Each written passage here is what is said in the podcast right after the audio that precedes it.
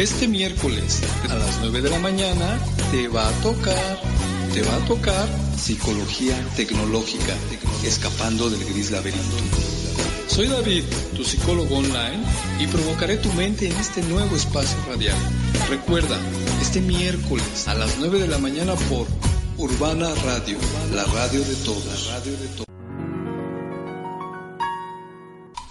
Y no parar de viajar del invierno al verano, de Madrid a New York, del abrazo al olvido, dejarte entre tinieblas escuchando el ruido de tacones lejanos,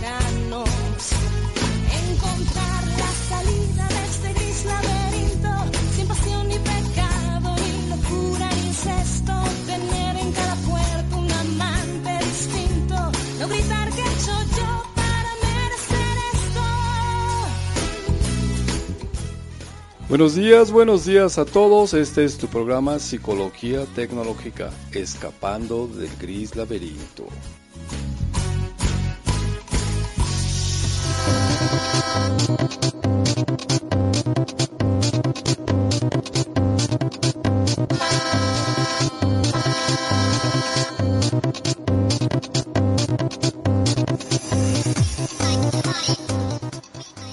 Bueno, pues este es tu programa que todos los miércoles transmitimos a las 9 de la mañana y el cual nos hace muy feliz porque tú estás con nosotros y yo estoy contigo.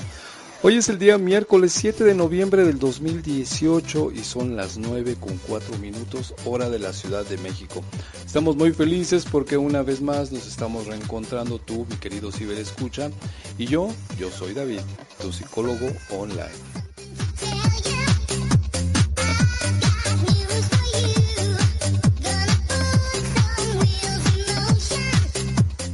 Y bueno, como todos los miércoles, estamos aquí para pues explorar un poquito de esas vicisitudes que se dan en las características de los seres humanos, esas cosas que nos forman, que nos deforman, que nos ayudan o que a veces nos hacen más compleja nuestra vida.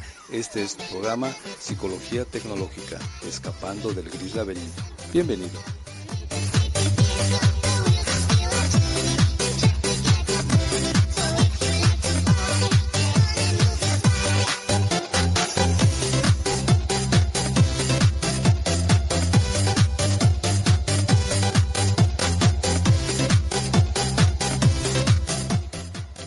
Bueno, pues para empezar vamos a mandarles saludos a todos nuestros queridos ciberescuchas, pero no, en realidad no, hoy no voy a mandar saludos porque tengo pereza, pereza mental.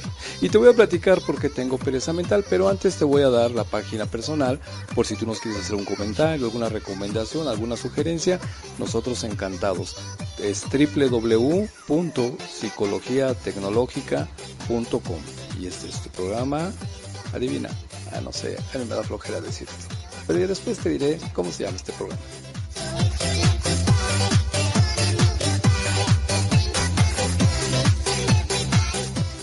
Y bueno, pues saludos a todos ustedes.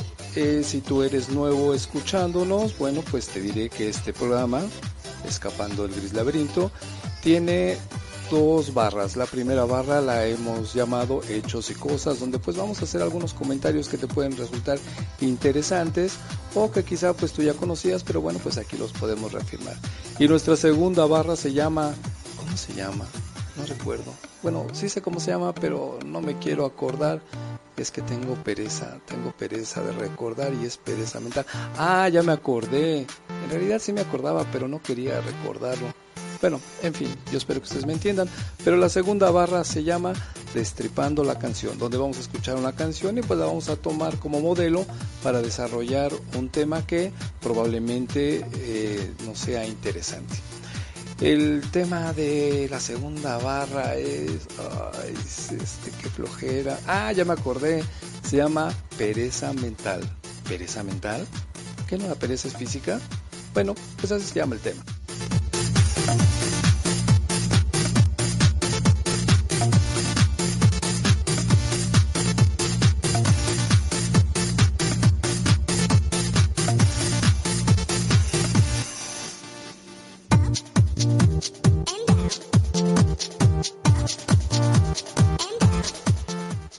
Pero bueno, como estoy tratando de quitarme la pereza porque es miércoles, es la mitad de la semana, qué flojera, ya no estamos ni aquí ni allá.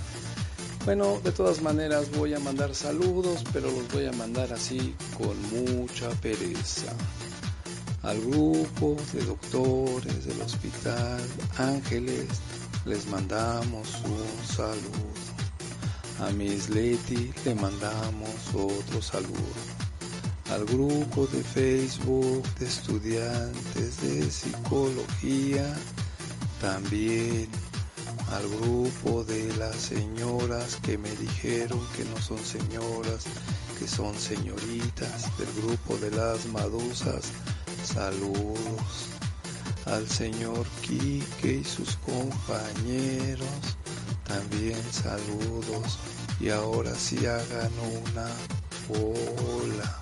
Uno, dos, tres. La ola, venga. También a la doctora Durán le mandamos un saludo. A nuestra querida compañera Dani le mandamos otro saludo. Al señor Yus, que es el director ejecutivo de esta estación de Urbana Radio, otro saludo.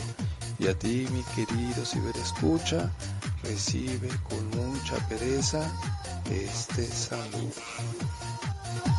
Yeah.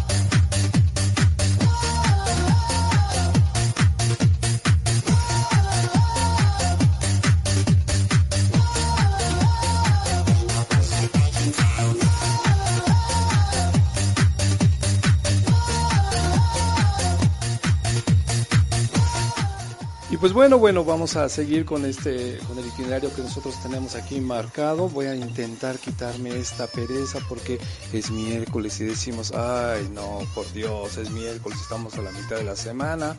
Pero anímense, anímense. Yo espero que con los temas que aquí pues vamos a tratar, probablemente nos podamos sentir un poquito más activos, más despiertos. porque Pues bueno, vamos a hablar de cosas muy interesantes. Fíjate que aquí en este programa te queremos platicar de algo, de una estadística, de una encuesta que se hace en México, que es muy interesante y que a lo mejor pues no conocíamos.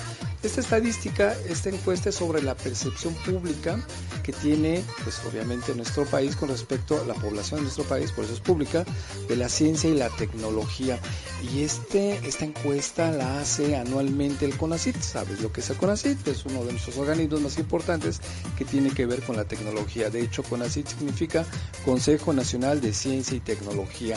Y arman esta encuesta anualmente precisamente para saber que, cómo nuestra población conoce, sabe, cree, que entiende por la tecnología, por la ciencia en nuestro país. Y bueno, los resultados que arrojan son bastante interesantes. Esto es en nuestra primera barra que se llama Hechos y Cosas. Vamos a platicarte qué nos dice esta encuesta.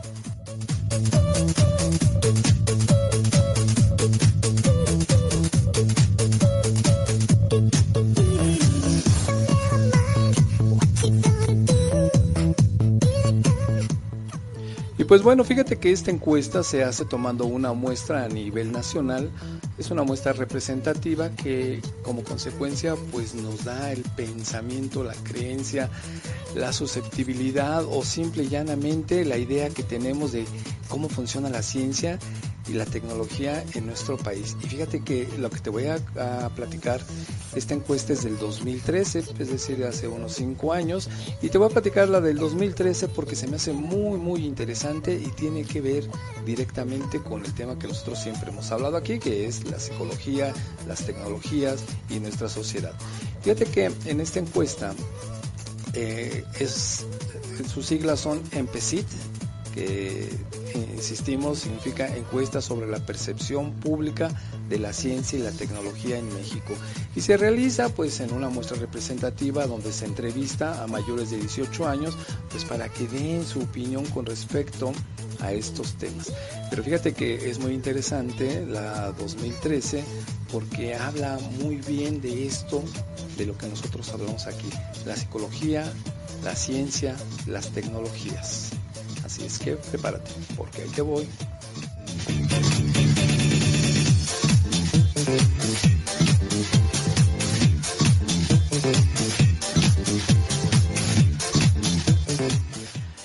encuesta que se realizó en el 2013, te decía yo que me parece muy interesante, porque fíjate, vamos a entrar de lleno, ¿no? Eh, toman la muestra y entonces del 30% de los encuestados se les pregunta que si existen números de la suerte, o sea que si hay un número mágico, un número que determine circunstancias o situaciones en la vida de las personas, y una tercera parte de los encuestados asegura que efectivamente sí existen números de la suerte o de la mala suerte, por así decirlo, el número 7, el número 13, el día en que nacieron, cuando el día es exactamente igual que el mes y el año, etcétera, etcétera, etcétera, o simplemente pues son, hay números que son mágicos porque están escritos en, pues, libros religiosos como la Biblia, etcétera. Entonces la mitad, un poquito más, porque es el 33.53 de las personas en nuestro país piensan que existen números de la suerte. Eh, con respecto a otro tipo de preguntas que se les hacen, eh, con respecto a ciencia y tecnología, les preguntan a las personas que si el centro de la Tierra es muy caliente. Y entonces el 85.2, por supuesto, dice que sí, que es muy caliente. Y el casi el 8% dice que es fría. Mientras que un casi 7% pues desconoce. Así que contéstanos. ¿El centro de la Tierra es muy caliente? No.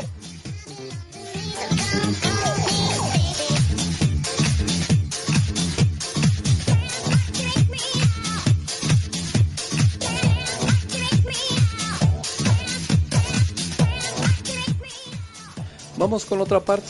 También se les pregunta a los ciudadanos que si los, los investigadores, los que hacen ciencia, los que tienen así, eh, trabajan en las universidades, en los estos laboratorios, pueden ser peligrosos y que creen que la mitad de las personas, bueno, pues sí, más o menos la mitad, dice que estos conocimientos que tienen estos investigadores los hacen peligrosos y que precisamente ese tipo de descubrimientos ponen en riesgo a la población, no solamente a la mexicana, sino a la mundial. Ellos creen que ser un científico pues es una actividad muy peligrosa. La mitad de las personas piensan eso. ¿Qué opinas tú? ¿Son peligrosos?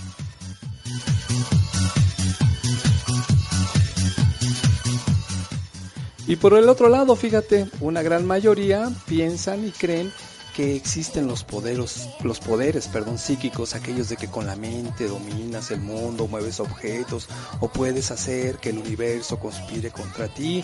Incluso la gran mayoría considera que las limpias, la homeopatía y la acupuntura, la acupuntura, por ejemplo, son opciones muy buenas para que las enfermedades se curen, ¿no? Y que la ciencia como tal está en contra y no reconoce estas características milenarias. ¿Eh? ¿Qué tal?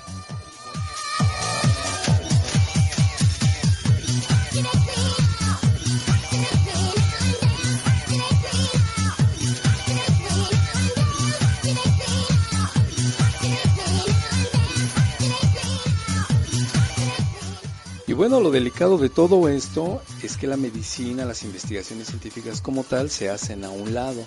Y entonces mucha de nuestra población piensa que tienen esperanza en este tipo de magia, en este tipo de pseudociencias y que con ello pues se van a resolver pues parte de sus problemas. Y bueno, pues es un grave error porque obviamente sabemos que cuando algo no es científico, cuando algo no está estudiado, cuando algo se dice que solamente es milenario porque así lo hicieron nuestros ancestros y los ancestros de los ancestros, eh, eso es bueno, bueno pues hay que tener mucho cuidado porque la mayoría de las veces se juega con la vida y ya no digamos con el dinero de las personas, sino con la vida y con la salud. Sabemos de muchas situaciones que han pasado por ese tipo de creencias milenarias, mágicas o adivinatorias y que en realidad pues no tienen nada de ciencia. Y bueno, pues muchas ocasiones las personas que defienden este tipo de creencias eh, se respaldan en el hecho de que la ciencia, los científicos no reconoce o que no abre su mente para entender ese tipo de situaciones. Pues fíjense que no, en realidad la ciencia, los científicos, la tecnología, lo que hace es que pone a prueba precisamente este tipo de situaciones porque pues la ciencia no está negada con nada.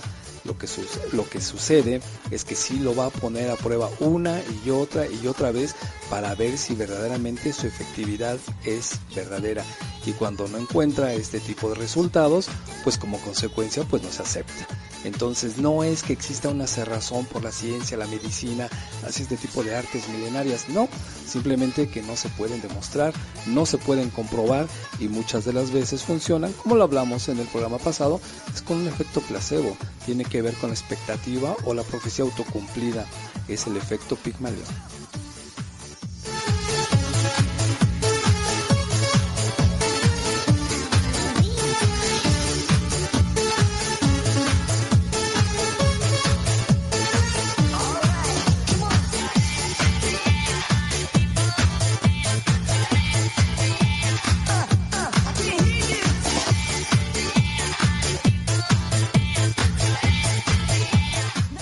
Fíjate, te voy a platicar otro dato de esta encuesta que se hace en el 2013 y les preguntan a las personas que si los seres humanos, hoy como hoy somos, se desarrollan a partir de la evolución de otras especies, lo que Darwin hablaba, ¿no? El casi 60% dice que así es, pero el 30%, fíjate, el 30% es muchísimo, dice que no. Y más o menos el 11% dice que no tiene ni idea. O sea, que tenemos un grave problema con respecto al conocimiento científico y tecnológico que bueno pues mucha, muchos de nuestros investigadores se han dedicado precisamente a traer estos datos pues para provocar más cultura, más conocimiento, más educación. Entonces tenemos ahí un grave problema, ¿no? Eh, cuando les preguntaron, ¿se acuerdan del programa de los Picapiedra? ¿Cómo andaban ahí los Picapiedra con los dinosaurios y todo eso? Bueno, pues a muchas personas les preguntaron eso, que si creía que los primeros humanos vivieron en la misma que los dinosaurios. Y pues, ¿qué creen? Que el 37.55, casi un 38, si cree que los humanos convivieron con los dinosaurios. ¿Se dan cuenta de la desinformación? Estamos hablando casi de un 40%, casi la mitad de las personas creen que los primeros humanos, que los primeros habitantes de este planeta convivieron con los dinosaurios. Y pues la verdad es que hay como 165 millones, ¿no? 65 millones de diferencia entre dinosaurios y humanos más o menos.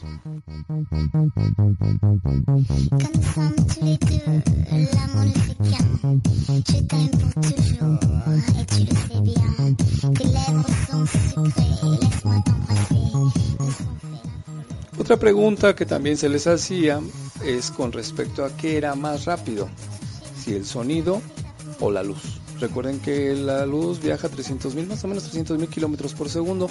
Pues, ¿qué creen? Que casi un 35% decía o dice que el 35, eh, perdón, que la luz, que el sonido, perdón, ya me equivoqué, que el sonido viaja más rápido que la luz. ¿Eh? ¿Qué tal? Bien interesante, ¿no?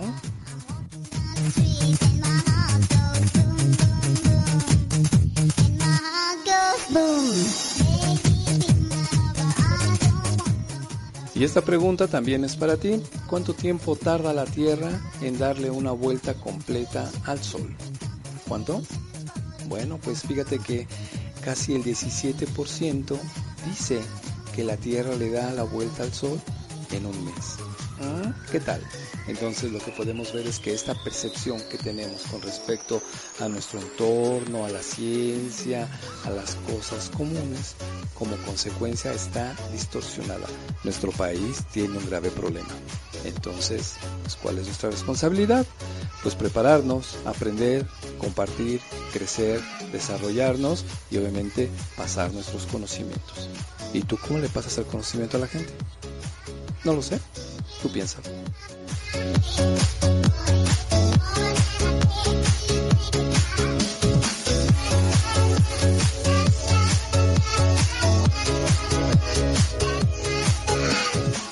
Fíjate, este dato también es muy interesante. Casi el 73% de las personas consultadas, que es una muestra muy representativa, sigue confiando demasiado en la fe, en la religión, en las ideas, en la parte espiritual, en la parte del pensamiento mágico y no, no, en realidad no creen tanto en la ciencia. El 73% de las personas, 73% confía más en la fe que en la ciencia. Así es que Esa es una lástima, ¿verdad? Porque tantas personas que se dedican a la investigación, a la ciencia, a la tecnología, por pasar toda esta información, bueno, pues resulta que muchos de sus expectativas, de sus intenciones, de que la gente crezca, aprenda, tenga un mundo más representativo, una realidad más acorde, pues ha fracasado, porque el 73% confía más en la fe que en la ciencia.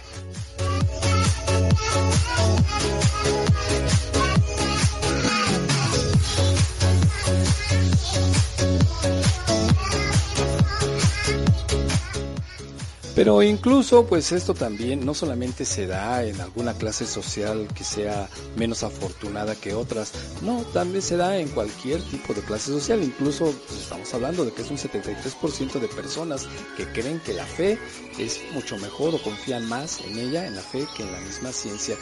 Y esto se da también a veces en profesiones como pues la de psicología, me da mucha pena tener que aceptarlo, pero de pronto encontramos yo lo voy a decir, compañeros profesionales que en realidad no trabajan la psicología como fue aprendida y enseñada en sus universidades, sino que lo mezclan con otro tipo de cosas, ¿no? Como lectura de cartas o, algún tipo de esencia, este, para oler o algún tipo de, etcétera, cosas que no tienen un, eh, un origen universitario.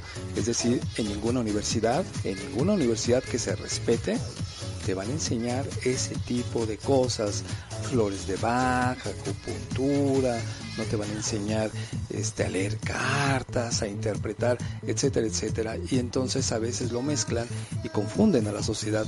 Piensan que los psicólogos funcionamos una especie como de brujos, videntes, o que tenemos este, artimañas por ahí. No, perdónenme mis compañeros que tengan ese tipo de característica, pero en realidad la psicología es una ciencia muy cuidada.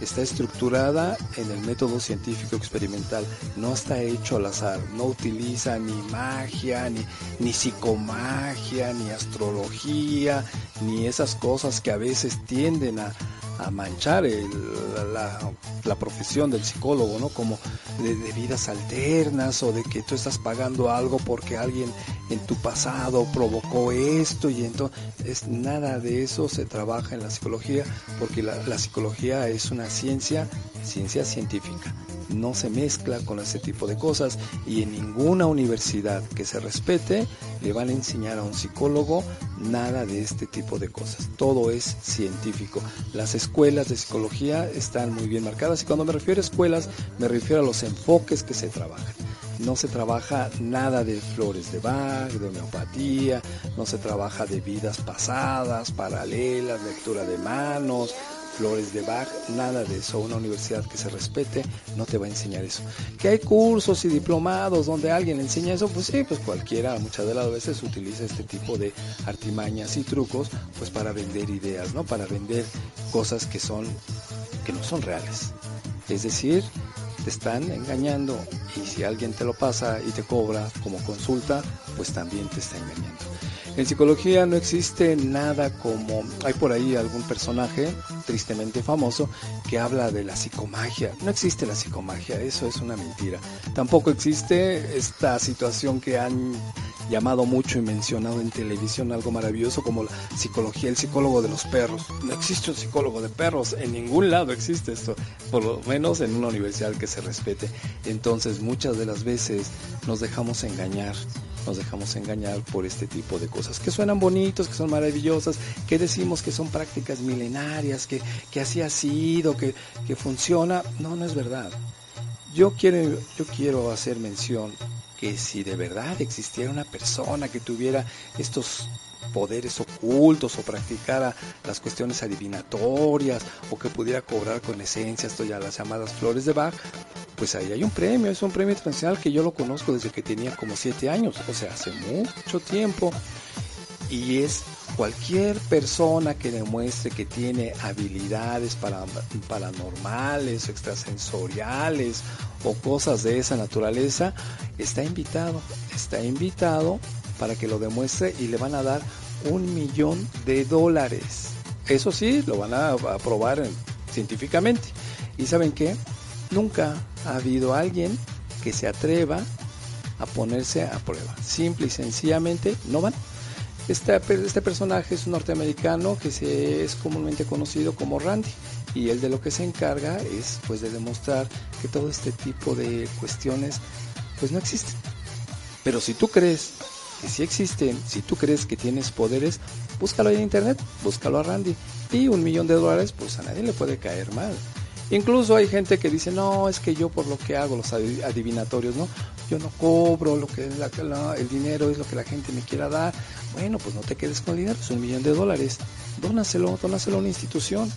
Inténtalo, no es ningún problema. Solamente demuestra que verdaderamente el supuesto poder que tienes, pues existe.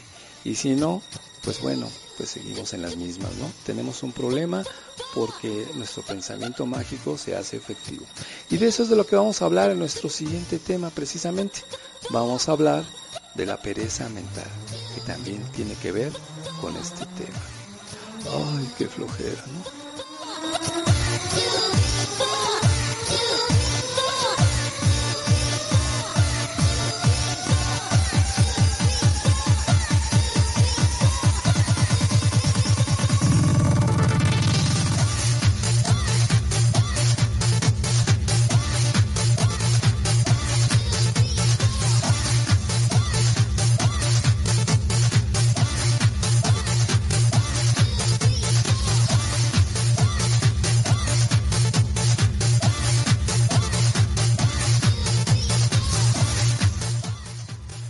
Bueno, pues ahí en el fondo tenemos musiquita muy, pues muy deliciosa, muy tranquila, muy relajante para este miércoles. Esa canción me gusta porque se oye como un tronecito, ¿no? A ver, vamos a ver si escuchamos un poquito más.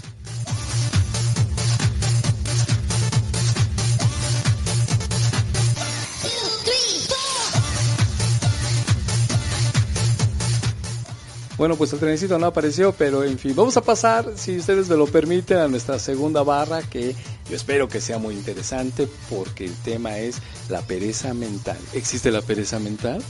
¿De verdad? ¿Que la pereza no es meramente física? Y si yo tengo pereza mental, pues cómo está funcionando dentro de mí. Vamos a ver, y para eso pues te vamos a invitar para que escuches la siguiente canción que tiene que ver, o que por lo menos creemos que puede funcionar con esto de la pereza mental. Ahí te va. Me dicen el matador nací en Barrancas. Si hablamos de matar, mis palabras matan.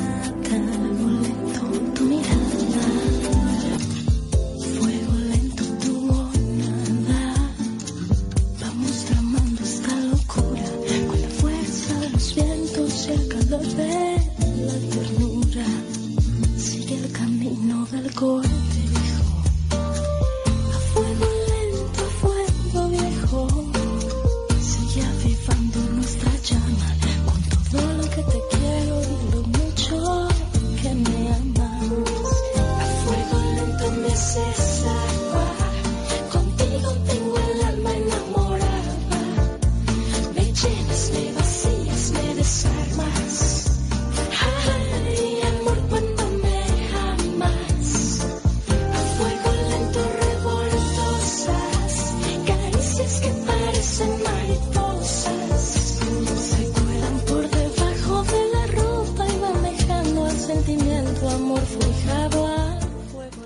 Déjame decirte que como tengo pereza mental, me dio flojera buscar una canción acorde y adecuada al tema. Así que esa que estabas escuchando de Fuego Lento, esa no era, solamente la puse porque me dio pereza buscar el tema. Pero bueno, después me puse a pensar y dije, yo tengo un compromiso y no puedo ser tan perezoso. Así es que pues ahí te va la verdadera canción con la cual vamos a entrar al siguiente tema, la pereza mental. Venga. Que casual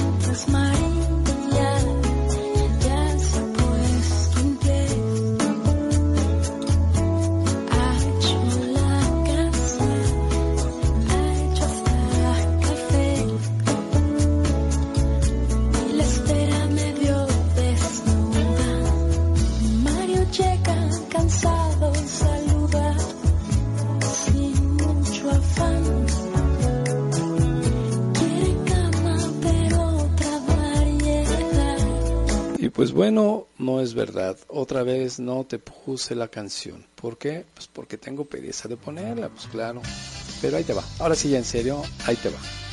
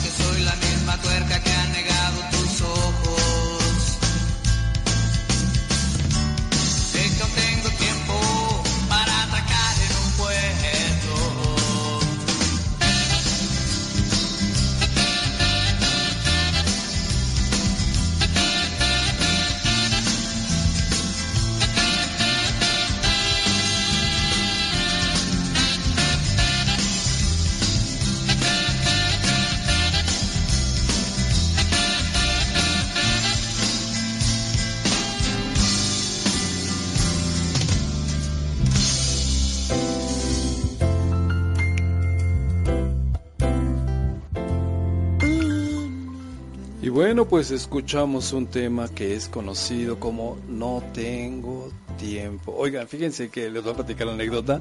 Alguna vez ahí eh, cantando con la letra, ¿cómo se llaman? Karaoke, karaoke le llaman algunos. Pues me atreví a cantar esta canción.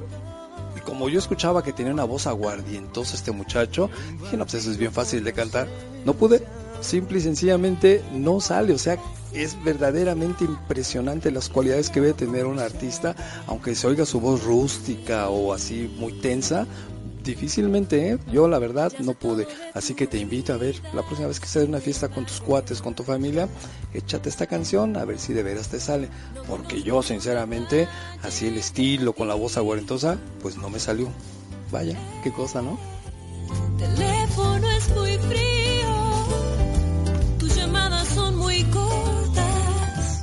Pero bueno, pues escogimos esta canción porque habla de que no tengo tiempo y a veces en estas vicisitudes de la vida, del día tan ajetreado, cosas que hacer, de pronto no tenemos tiempo para muchas cosas. ¿Y qué crees? A veces nos escudamos en esto porque tampoco tenemos tiempo para pensar. Y entonces ahí es donde se inicia nuestro tema, la pereza mental. Hoy es un tema precioso, de verdad es maravilloso. Yo antes te preguntaría, ¿tú sabes, has detectado o te has fijado si tú tienes pereza mental o qué es pereza mental? ¿O alguien en casa tiene pereza mental? ¿O de verdad es tan común vivir con esta, voy a decirlo, característica humana que de veras pues ya pasa desapercibida? o no me importa o sinceramente así estoy mejor. Entonces utilizamos la ley de lo más fácil, de lo más sencillo. La pereza mental, ¿la tienes tú?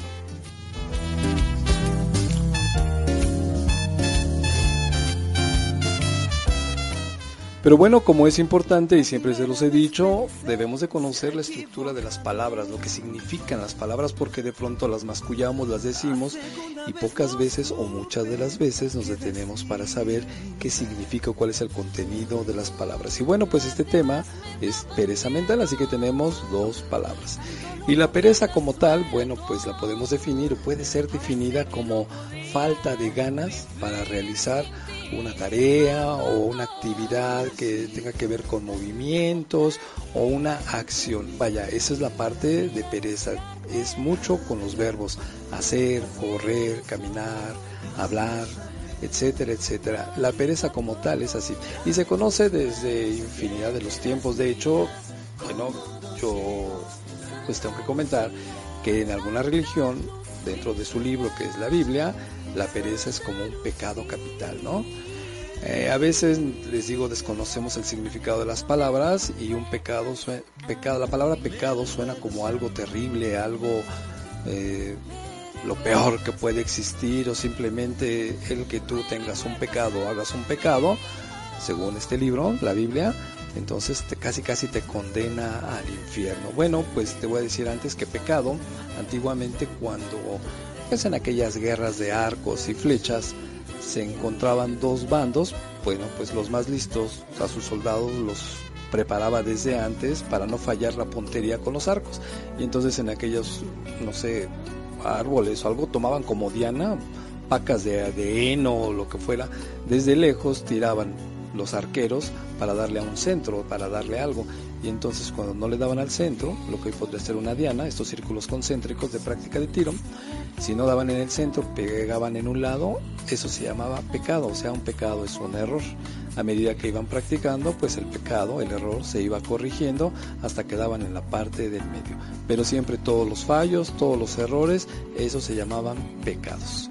Y bueno, pues te decía yo que en esta religión utilizan el pecado, la pereza como un pecado capital. Capital es que pues, es de lo peor, ¿no?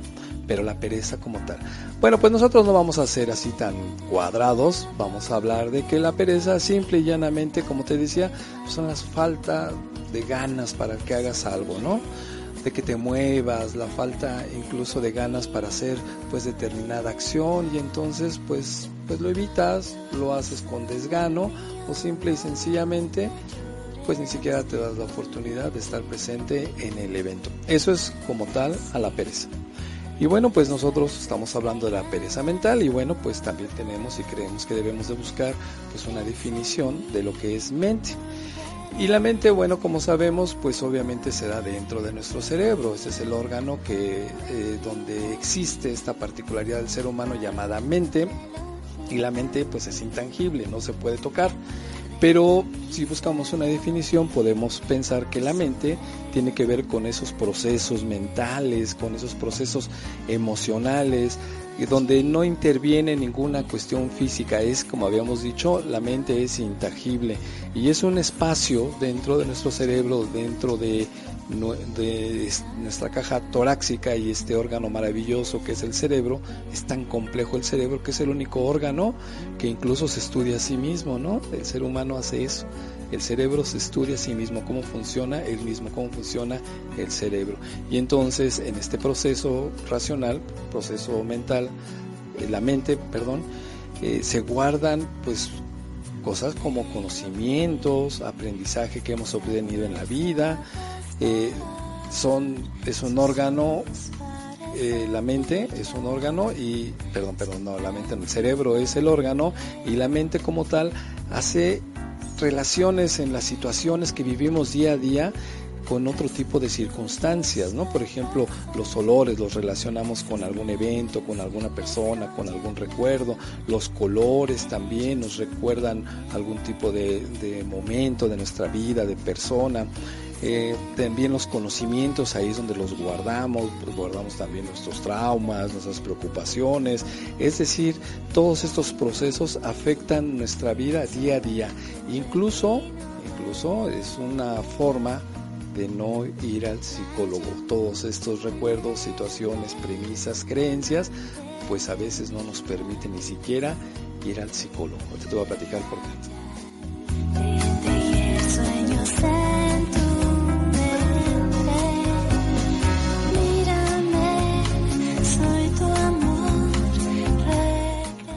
Entonces, fíjate, la pereza mental como tal es un proceso. Esto no tiene que ver con una cuestión física, aunque probablemente lo más directo es que la pereza mental influya directamente sobre nuestras cuestiones físicas. Gracias a un pensamiento, gracias a la pereza mental generada, pues obviamente no nos vamos a mover. Entonces, más bien la pereza como tal, la pereza física, está impulsada en la mayoría de los casos por una cuestión mental. La pereza mental existe y está entre nosotros.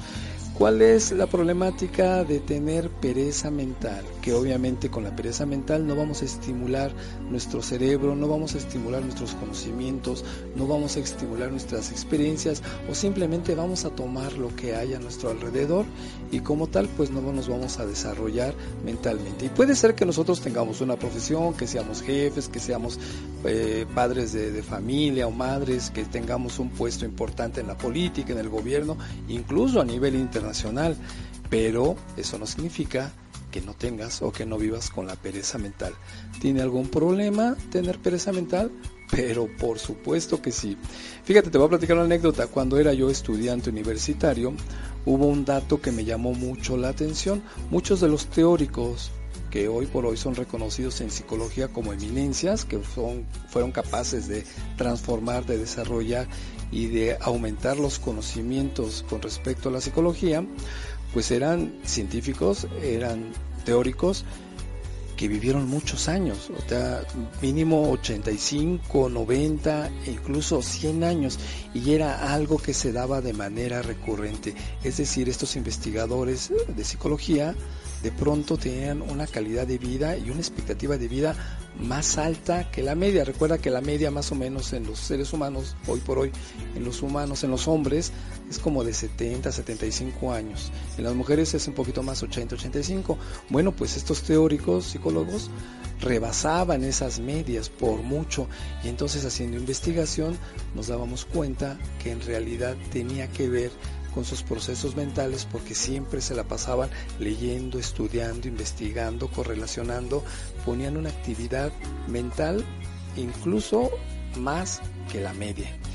Y hacer esto, evitar la pereza mental, desarrollar tu mente, prepararla, entrenarla como tal, te puede ayudar incluso a no desarrollar Alzheimer.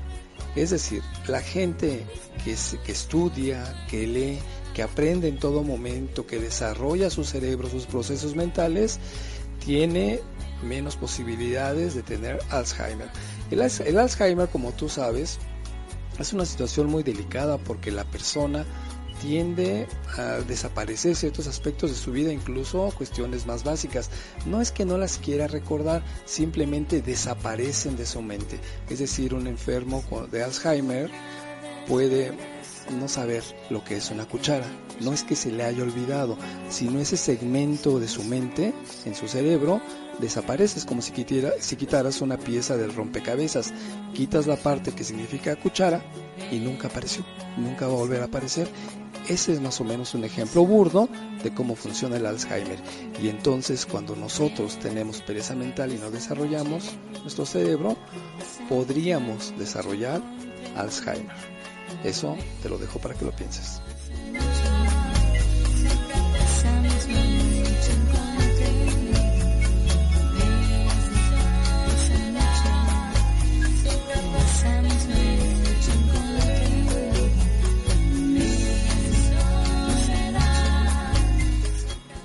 Pero bueno, nosotros tenemos una justificación porque podemos decir, es que yo todo el día me la paso pensando, en realidad en todo momento estoy pensando en diferentes situaciones, así es que pues no creo que tenga yo problemas de pereza mental. Bueno, lo que estamos hablando no es del hecho o del proceso natural de pensar, sino de qué es lo que estás pensando, de la flojera como pereza que tienes de pasarle a otro tu responsabilidad, tu responsabilidad en el día, en la vida, en el trabajo, en tu casa, en la escuela, esa responsabilidad que tienes de, de planear situaciones, de pensar todas las cosas que podrían estar alrededor, de hacer, de realizar incluso estas planeaciones, de llevarlas a cabo, de utilizar esos procesos mentales superiores en lugar de solamente ordenar a la gente, mandar a las personas, eso no es pensar. Si tú ordenas, si tú te quitas la responsabilidad, si no eres el que planea, si no eres el que realiza, si no eres el que te inmiscuyes directamente en la situación, no estás pensando, estás funcionando con la pereza mental. El ordenar, el mandar, el, incluso el a veces eh, no participar en una situación, eso es pereza mental. Porque la pereza mental te inhabilita incluso para pensar y ya no tomas decisiones. A veces es muy natural vivir con esta pereza mental, pero no significa que esto sea bueno. El hecho de que lo hagan muchos o que lo hagan todos no nos da la, posibilidad de decir que lo estamos haciendo de manera adecuada. ¿Alguna vez te has encontrado con la situación donde le preguntas a alguien, oye, ¿a dónde vamos a comer? Y te, contesta la persona, ay, a donde quieras. ¿Te fijaste? Eso es pereza mental. O sea, decide tú, porque yo sinceramente pensar, yo no quiero. Y cuando tomas tú la decisión y llevas a la persona esta a comer, la otra persona está disgustada porque dice, ay, aquí no me gustó, qué lugar tan feo escogiste. Sí, pero en realidad esa persona estaba funcionando con su pereza mental. ¿Qué vamos a hacer? Ay, no tengo ni idea, decide tú. ¿Sí te fijas? Además de todo, estás evitando el pensar, estás evitando el planear, estás evitando el hacerte responsable precisamente de tus decisiones y lo más fácil es que se lo dejes al otro. Eso es pereza mental, el no querer pensar, el no querer tomar decisiones, el no hacerte responsable de lo que piensas, obviamente de lo que dices y como consecuencia de lo que haces. Eso es pereza mental.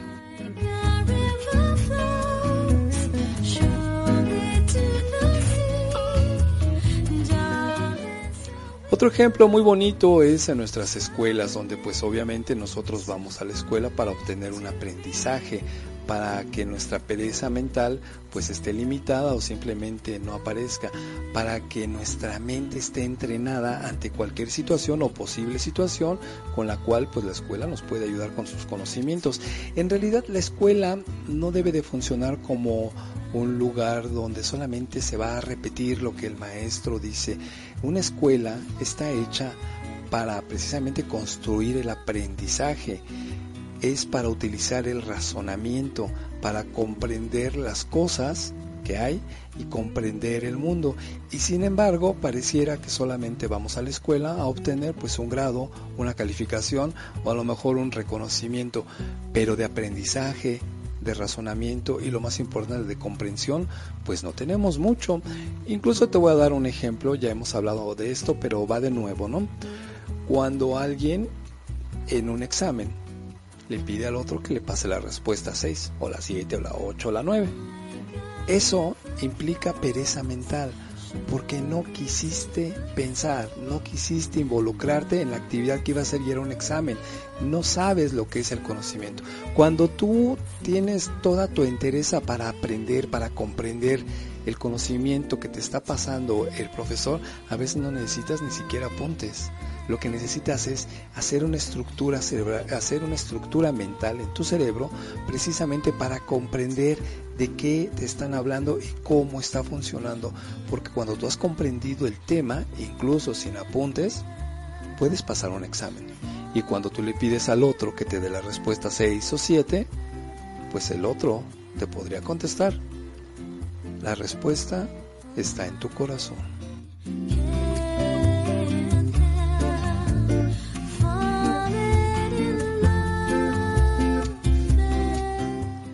Fíjate que hasta coloquialmente existe una ley que es llamada la ley de lo más fácil. Y con esto de la ley de lo más fácil, pues evitas la fatiga de pensar y obviamente de hacer las cosas. Porque pensar, claro que desgasta, pensar cansa. A veces cuando te has dedicado a pensar, a razonar, a comprender algún tema, aunque no hagas ninguna actividad, en la noche terminas completamente cansado. Y dices, pues si no hice nada físico, pues no, porque pensar, por supuesto que utiliza energía.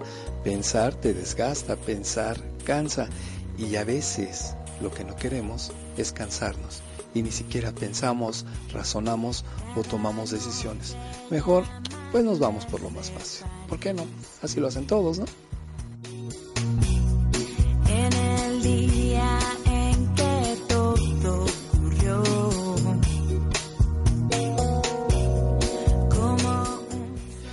Fíjate qué interesante porque lo más poderoso que tenemos nosotros como personas ni siquiera es la apariencia, la elegancia, la vanidad, el dinero, el reconocimiento, no, lo más poderoso que tenemos nosotros como seres humanos, somos una especie privilegiada en el reino animal, porque obviamente pertenecemos al reino animal, somos animales superiores al ser humano, pero pertenecemos al reino animal, así es que no se me ofenda a nadie.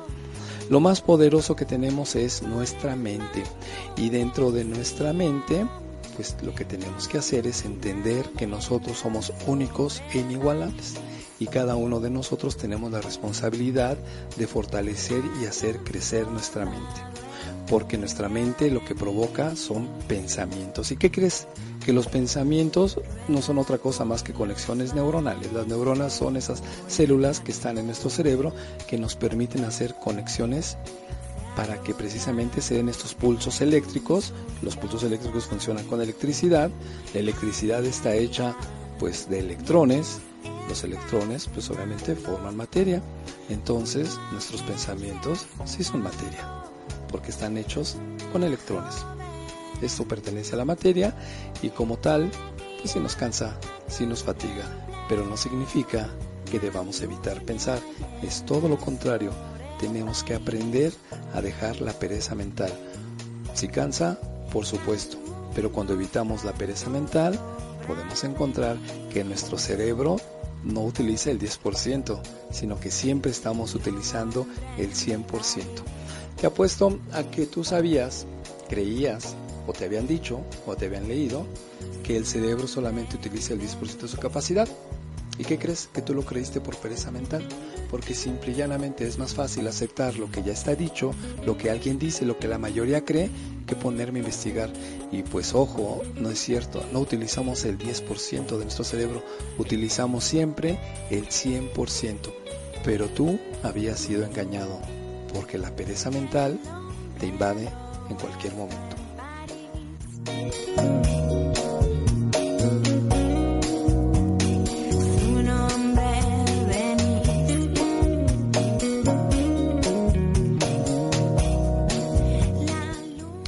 Y bueno, pues estábamos hablando de que la pereza mental está en todo momento, pero ¿qué es lo contrario a la pereza mental? Pues pensar, activarse en ese sentido.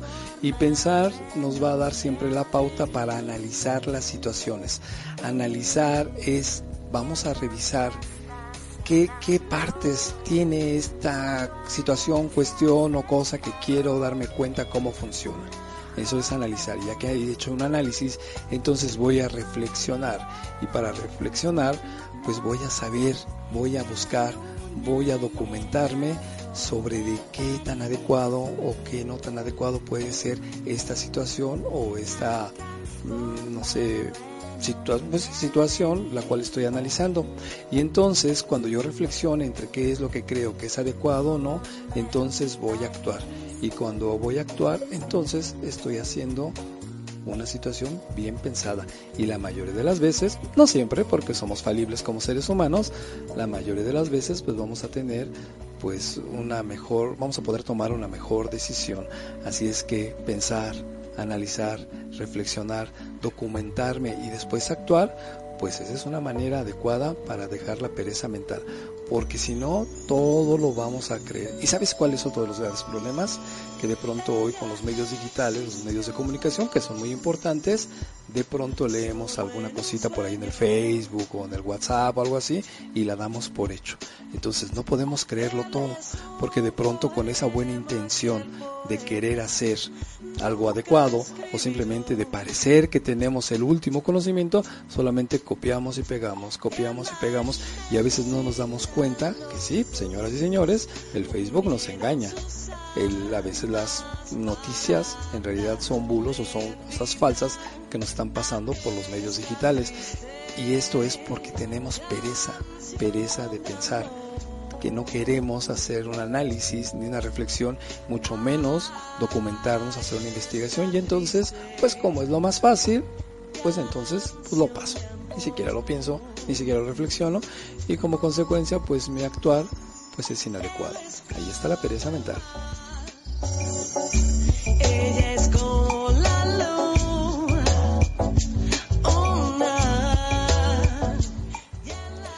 Bueno, pues esto de las redes sociales es muy interesante, es muy bonito, ayuda mucho, pero también sabes que te ayuda a estar distraído. Y entonces estás distraído con cualquier cosa. Ya hemos hablado que el 90-99% de las cosas que te llegan por el teléfono celular pues no son importantes y sin embargo cada que suena, ¡pam! Hasta desarrollas una obsesión por contestar, por revisar, porque puede ser una emergencia. ¿Y qué crees? Casi nunca es una emergencia. Entonces esto lo que hace es que te distrae, no te permite obviamente reflexionar, no te permite pensar. En internet, la televisión con estos programas que son pues prácticamente insólitos o turbios o que no te sirven para nada, te ayudan a distraerte Incluso estar detrás de un teclado, de una pantalla, te permite otra cosa, es insultar a las personas desde el anonimato, ¿no?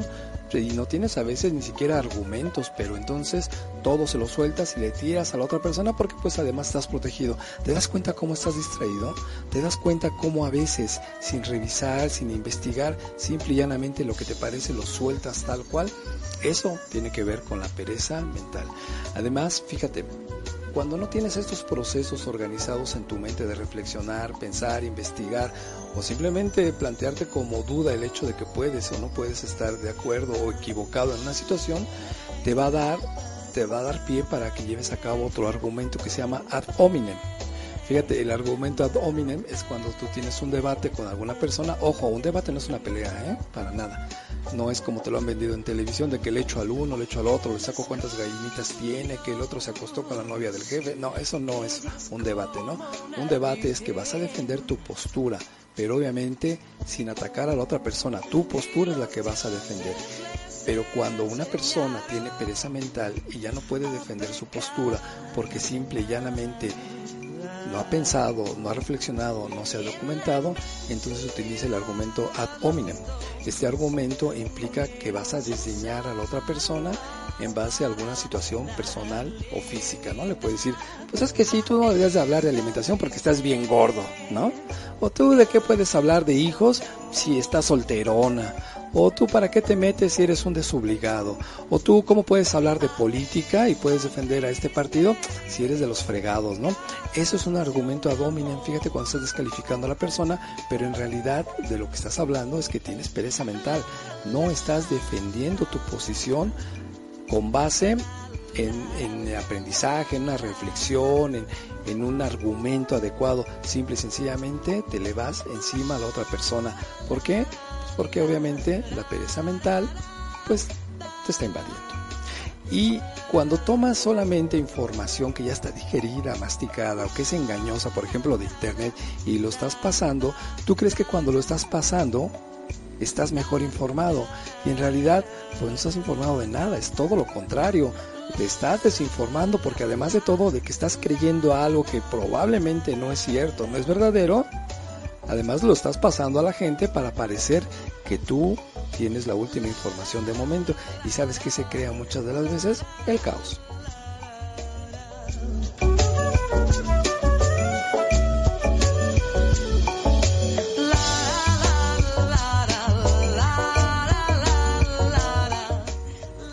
Fíjate, cuando tú estás pasando información falsa por pereza mental, que no buscas, que no analizas, que no cotejas, donde no te actualizas, donde crees todo lo que se dice en Facebook, en las redes sociales, etcétera, etcétera, lo único que haces es desinformar a las personas.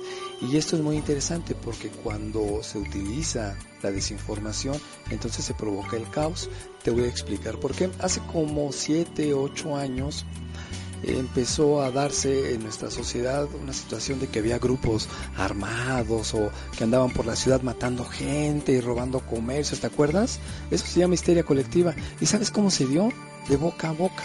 De pronto todo mundo hablaba de que ya en la colonia de al lado ya habían matado a una persona y que andaban los grupos en la calle y que andaban asaltando los comercios y que todos tenían que tener cuidado y la gente queriendo parecer importante queriendo parecer que estaba bien informada, te pasaba los mensajes por Facebook, por el WhatsApp, de boca a boca, y entonces toda la histeria colectiva se hizo parte de nuestra ciudad y de la zona aledaña.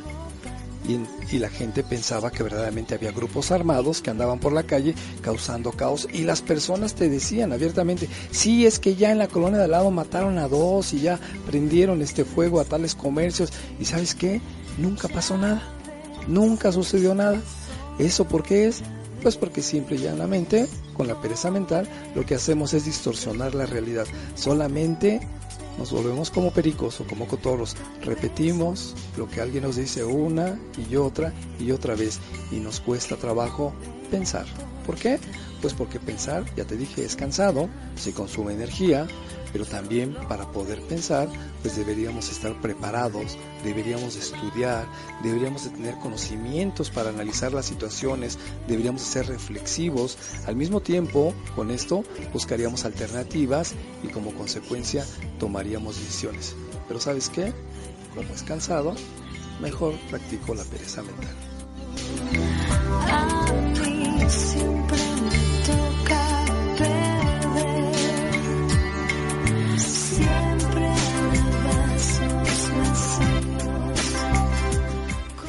Y de pronto yo, yo puedo decir que yo no tengo pereza mental, porque normalmente pues, estoy pensando cosas buenas, estoy en mi trabajo, pero ¿qué crees que la pereza mental está escondida hasta debajo de las uñas? Yo no voy a hablar de sexos porque no me quiero que me vayan a decir que estoy en contra de uno o tal sexo, pero en algunos de nuestros sexos, de hombres y mujeres, estamos hablando, hay particularidades que representan a uno de ellos. No voy a decir cuál para que no me lo tomen a mal. Pero de pronto él, ah, yo no puedo hacer esto, que lo haga fulanito. O de pronto, sabiendo que puedo hacer las cosas en la oficina, en el trabajo, en la escuela, pues voy a utilizar estos parámetros de belleza o de sensualidad y hasta el tono de voz lo cambio. Ay, me lo haces por favor. Ay, muchas gracias, ¿eh? O de pronto hay cosas que pues obviamente son muy fáciles de hacer, pero por esta pereza mental, como te decía, pues no las llevamos a cabo. Y eso se puede dar en el trabajo, en la casa, en cualquier lado, desde lo más simple. ¿A dónde vamos a comer? Ay, a donde tú quieras. ¿Te fijaste? Eso es pereza mental. Oye, ¿qué vamos a hacer el fin de semana? Ay, no sé, tú dime, ¿no? O de pronto la pereza mental como consecuencia pues influye directamente en la pereza física. Cada quien hace de su vida lo que quiere, pero es muy interesante ir, a mí me gusta mucho andar en, en el metro y es muy interesante ver a las parejas de jóvenes, normalmente se ve así, y la chica va muy guapa, muy bonita, arreglada, preciosa y va con el novio, ¿no? Y el novio hasta parece así como el héroe de la armadura porque la va protegiendo con sus brazos, hace un espacio muy fuerte para que nadie la toque, para que nadie se la acerque y hay un detalle muy voy a decirlo interesante, donde el chico, así todo malo, todo poderoso, ¿qué crees? Que lleva colgando la bolsa de mano de la chica. Se ve precioso, ¿no? Es una belleza porque pues como que eso es una parte del atuendo de ella y lo lleva. Y mucha gente se disfraza y dice, es que es por caballerosidad. No, espérate, espérate, eso no es caballerosidad. No confundamos la caballerosidad con la pereza mental que va directamente con la pereza física. Son, son artículos femeninos, son cosas que la chica escoge perfectamente para que la bolsa sea acorde a su ropa, a su imagen, al momento. Y entonces puede ser que la cargue de infinidad de chunches, o puede ser que no, pero es su responsabilidad. Y entonces cuando se la pasa el otro, pues ahí hay un truco. Porque eso tiene que ver con la pereza. Y no solamente la pereza física, sino también la pereza mental. Y el otro cae en el truco de creer que eso es caballerosidad. Y muchas mujeres defienden eso, ¿eh? dicen, no es que es por caballerosidad. No, eso no es caballerosidad. Caballerosidad es darte tu lugar como mujer y él como caballero y tiene que ver con la igualdad de situaciones. Entonces cuando los chicos se ven muy sexys, eso sí, con las bolsas maravillosas, a veces gigantescas, pues se hacen cargo, pues le están quitando su derecho a la chica de hacerse cargo de sus propias cosas, ¿no? ¿Por qué? Pues porque soy mujer. Y entonces eso ya puede ser una parte de pereza mental. Lo mismo que con los hombres, ¿no? Cuando de pronto llegas a tu casa y no hay nada que comer, y entonces cuando llega la pareja y oye, ¿qué, te, comiste? Pues nada, porque como no estabas tú, pues yo no me sé hacer de comer. Eso es, tiene que ver con la pereza mental, con tomar decisiones. Puede ser que sí, es verdad, que no sepas hacer ni un huevo, ¿no? Pero pues aprendes. Además, ¿qué crees? También hay que utilizar la tecnología para ello. Hoy cualquier cosa se puede aprender gracias a tutoriales, a YouTube. Digo, YouTube no es para ver peleas, para ver partidos de fútbol solamente, es para aprender muchas cosas. Hoy por hoy cualquier cosa la puedes aprender siempre y cuando pues no tengamos eso que conocemos como pereza mental.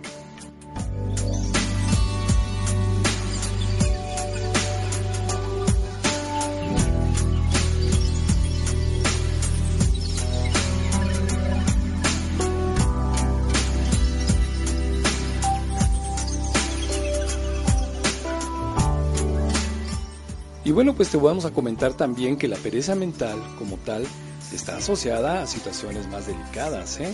porque si tu pereza mental llega a un grado donde de plano ya no puedes o ya no quieres hacer algo, se puede estar asociado a ansiedad y depresión. Y recuerda que la Organización Mundial de la Salud determinó que en el 2020 la depresión va a ser la incapacidad número dos en todo el mundo para que las personas pues no tengan una vida plena y completa.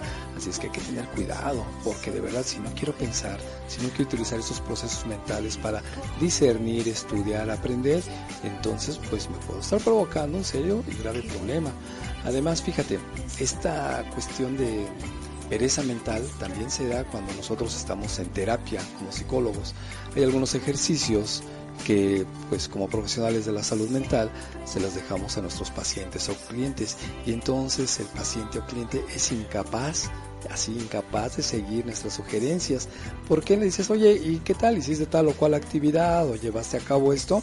Ay, es que no tuve ganas, es que se me olvidó. Eso es normalmente lo que hacemos, ¿no? Es decir, presentan apatía. Lo que está presentando, de lo que nos está hablando, es de la pereza mental y que obviamente puede estar ligado a esto que se llama ansiedad y depresión. Y que a la larga, digo, no sea en todos los casos, pero a la larga, esta pereza mental lo que nos puede provocar es algo más grave como el Alzheimer. Es para pensarlo, ¿no?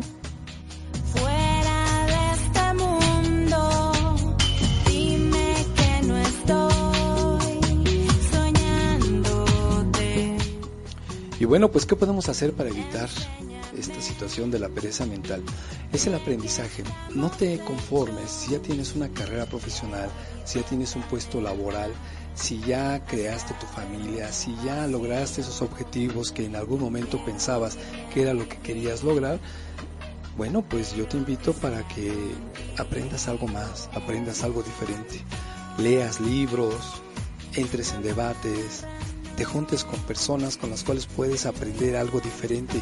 Tienes que estimular tu cerebro, tienes que provocar el aprendizaje. No creas que los fines de semana son para llegar, tirarte en tu sofá favorito, ponerte tu ropa más desgarrada porque estás más cómodo y estar todo el día viendo televisión. Y bueno, lo pongo entre comillas, viendo televisión, porque en realidad solamente estamos cambiando los canales. No creas que la vida es aburrida y que de pronto llegar al fin de semana es solamente ponernos a tomar, ver que no voy a hacer nada. Aprende, provócate, estimúlate, busca la manera de siempre estar aprendiendo. Ya eres un profesionista, ya eres un excelente trabajador, hay más que puedes aprender. Mira, a mí me dio mucho gusto, hace un par de días una persona ya adulta, más de 43 años, cuando la conocí no había terminado ni la primaria. Bueno, pues déjame decirte que muy amablemente me mandó una foto donde decía lo logré y me estaba presentando su foto con su diploma de que había terminado el bachillerato. ¿Qué tal? Es interesante, ¿no? Son personas que ya teniendo una vida, ya teniendo una familia, ya teniendo pues más o menos planeado cómo van a vivir su vejez y todo eso, no se detienen, siguen aprendiendo. Probablemente los beneficios que obtengas son mayores porque está activa. Una mente activa siempre va a ser una mente joven. No, no envejece el cuerpo solamente porque sí, ya, ese es un proceso natural, pero tu cerebro, tu mente, tu aprendizaje no tiene por qué detenerse. El estar siempre consciente de que la realidad puede ser diferente de lo que yo creo es lo que te va a dar la oportunidad de vencer la pereza mental.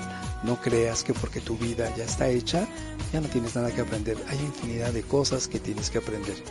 Y te voy a hacer otro comentario. Yo conozco una persona muy cercana, que ya es una persona mayor de 50 años, y sabes qué? Tiene cinco carreras. ¿Por qué? ¿Para qué? porque para esta persona el mundo siempre va a ser un enigma y entonces el aprender, el comprender, el saber cómo funciona algo le va a dar esa oportunidad de saberse vivo, de saber que tiene muchas cosas que aprender, que compartir, cosas que dar y esa persona, lo más seguro, es que viva más de 90 años. ¿Qué tal?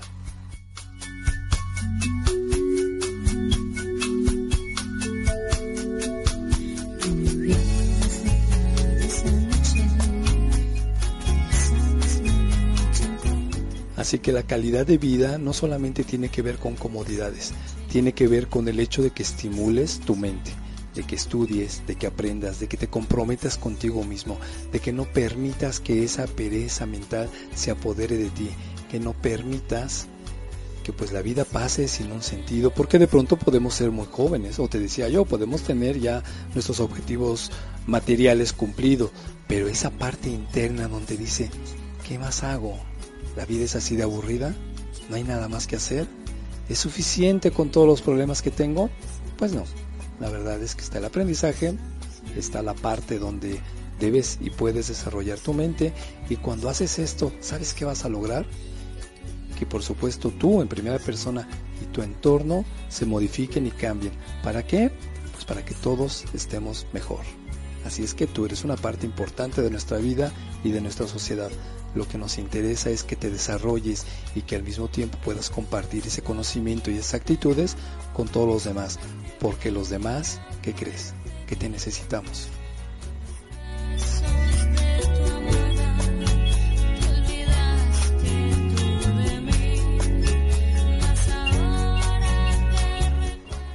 Y pues bueno, hemos hablado hoy de este tema que tiene que ver con la pereza mental y la pregunta es, ¿Te reconoces como que en algún momento has estado practicando la pereza mental?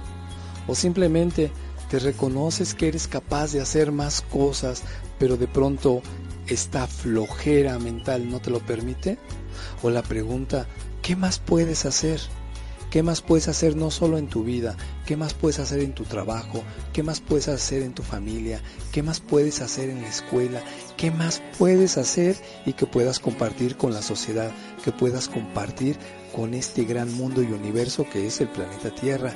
Porque tú eres muy importante y todas las ideas que tú tengas son valiosas y es todo un tesoro que nos deberías de compartir a los demás. Así es que yo te voy a invitar para que por favor analiza, piensa, ¿qué más puedes hacer?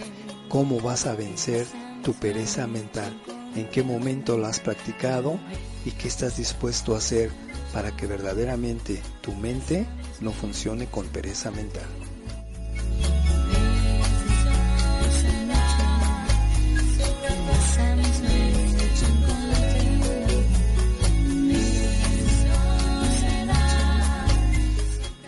Y bueno, pues hemos llegado al final de nuestro programa. Te agradezco mucho tu atención. Como siempre, me he pasado del tiempo, pero a mí me gusta platicar contigo, me gusta darte mi opinión y pues tú ya decides lo que te conviene, lo que no, porque además no creas, no creas en todo lo que te digo, desconfía de todo. de lo que hemos estado hablando hoy es de que precisamente te interesa en investigar, te interesa en conocer, te intereses en aprender para que precisamente la pereza mental como tal pues vaya desapareciendo de cada uno de nosotros. Y bueno, pues nos vamos a despedir este día miércoles. Me parece maravilloso porque he estado contigo. Saludos a todos nuestros ciberescuchas. Me encanta estar con ustedes. Como ya no tengo pereza, gracias a ustedes, pues les voy a decir que les voy a repetir los saludos a la doctora Durán, un saludo, al grupo de las señoritas Madusas, otro saludo, a nuestro grupo de Facebook de estudiantes de psicología, un saludo, al staff de Urbana Radio, saludos, Jules, también un saludo, a Kike y sus compañeros, un saludo, levanten las manos, ahí está, saludándolos a todos al grupo del Hospital de Los Ángeles, nuestros doctores que son encargados de nuestra salud física, se los agradecemos. A Miss Lady también un saludo. A Dani, otro saludo. Mini Madusa, te mando otro saludo. Y a ti, nuestro querido ciberescucha, que no tengo tu nombre, pero de todas maneras te sentimos aquí cerquita a nuestro corazón. Muchas gracias por su escucha. Y antes de que nos vayamos, fíjense que hablando de esto, de la pereza mental, te voy a platicar de este caso que acaba de suceder aquí precisamente en Ecatepec. Y bueno, pues tú lo debes de saber porque ya salió en la radio, salió en los periódicos, salió en Facebook, salió en todas las redes sociales. Y fíjate, es muy interesante porque yo estuve presente en este caso, en esta situación. Te lo voy a platicar de, de primera fuente porque yo lo viví, yo estuve ahí y resulta que había eh, en una de estas colonias aledañas Digo, tú, lo puedes investigar ahí en Facebook, ¿no? Estaban dos tipos pateando a un viejito. Si lo supiste, ¿no? Que lo estaban pateando y nadie se metía, nadie hacía nada. Yo iba pasando por ahí, te digo que en primera persona lo viví. Y entonces, pues todos tan rápido que lo estaban pateando en la cabeza, en el cuerpo, en todos lados y yo los veía estos tipos la medida que me iba acercando y pues por tu mente con esa pereza mental empiezan a aparecer dudas, ¿no? Y al ver que lo estaban pateando pero fuertemente al viejito, pues yo sí decía, pues, ¿le entro o no le entro, no? Una cosa de segundos, ¿le entro o no le entro? Y mi caminar era más rápido y estos lo seguían pateando al viejito, lo golpeaban en la cabeza, lo pateaban en el cuerpo, en la espalda, pues el viejito tirado, no se movía y estos dos le seguían pateando y yo me acercaba y en mi mente, ¿no? Le entro, no le entro, le entro, no le entro y que me decido, dije, no, yo sí le entro y que creen, pues que le entré y ya éramos tres pateando al viejito.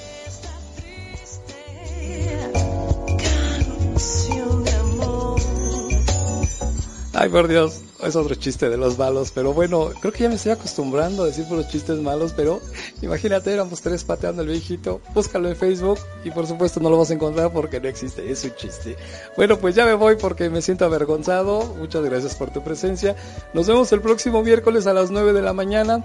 Y como decían hace mucho tiempo los payasitos en las fiestas, si te gustó, pues aquí te esperamos. Y si no te gustó, pues no le digas a los demás para que también caigan, ¿no?